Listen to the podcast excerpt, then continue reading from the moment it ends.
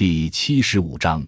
农协垄断与国家综合安全直接相关。本文通过高米价对日本综合农协的分析，提出日本的综合农协是农村中具有经济、社会和政治多重功能的垄断性组织的观点。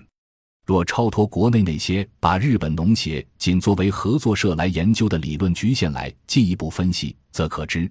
这种综合性全方位的垄断组织不仅在其他国家很难看到。而且也比日本城市经济和政治中举足轻重的六大财阀具有更高的唯一性的垄断地位。客观的看，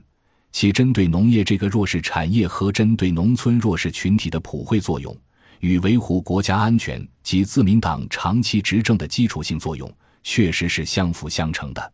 这种相辅相成表现在维护国家综合安全方面，已经达到唇齿相依的地步。一方面，综合农协通过高米价维持组合员数量的不减少，使得综合农协具有了很强的集票能力，由此影响着执政党的选票，进而使政府通过高关税以及各种农业政策维持着高米价，以达到小规模兼业农户作为综合农协的组合员停留在种植大米以及相关具有吸引力的农业生产上。另一方面，因种植大米的农户多为工薪阶级的兼业农户与领取养老金的高龄者，这些人群因不具有专业农户那样的购买和销售渠道，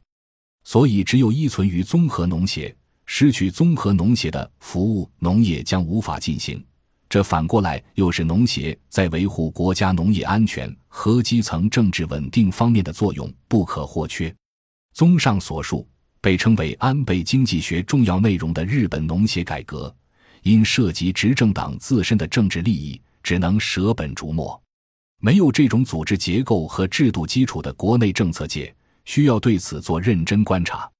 本文是国家社会科学基金重大项目作为国家综合安全基础的乡村治理结构与机制研究，批准号为十四 ZDA 零六四。国家社科基金年度项目粮食金融化与我国粮食安全战略研究批准号十四 BGJ 零四八，以及北京市社科基金重点项目城乡二元结构下改善社会治理研究批准号十五 FXA 零零三阶段性成果，作者为温铁军、侯宏伟、季寒。本文原载于农业经济问题，二零一六年零二七。感谢您的收听。本集已经播讲完毕，喜欢请订阅专辑，关注主播主页，更多精彩内容等着你。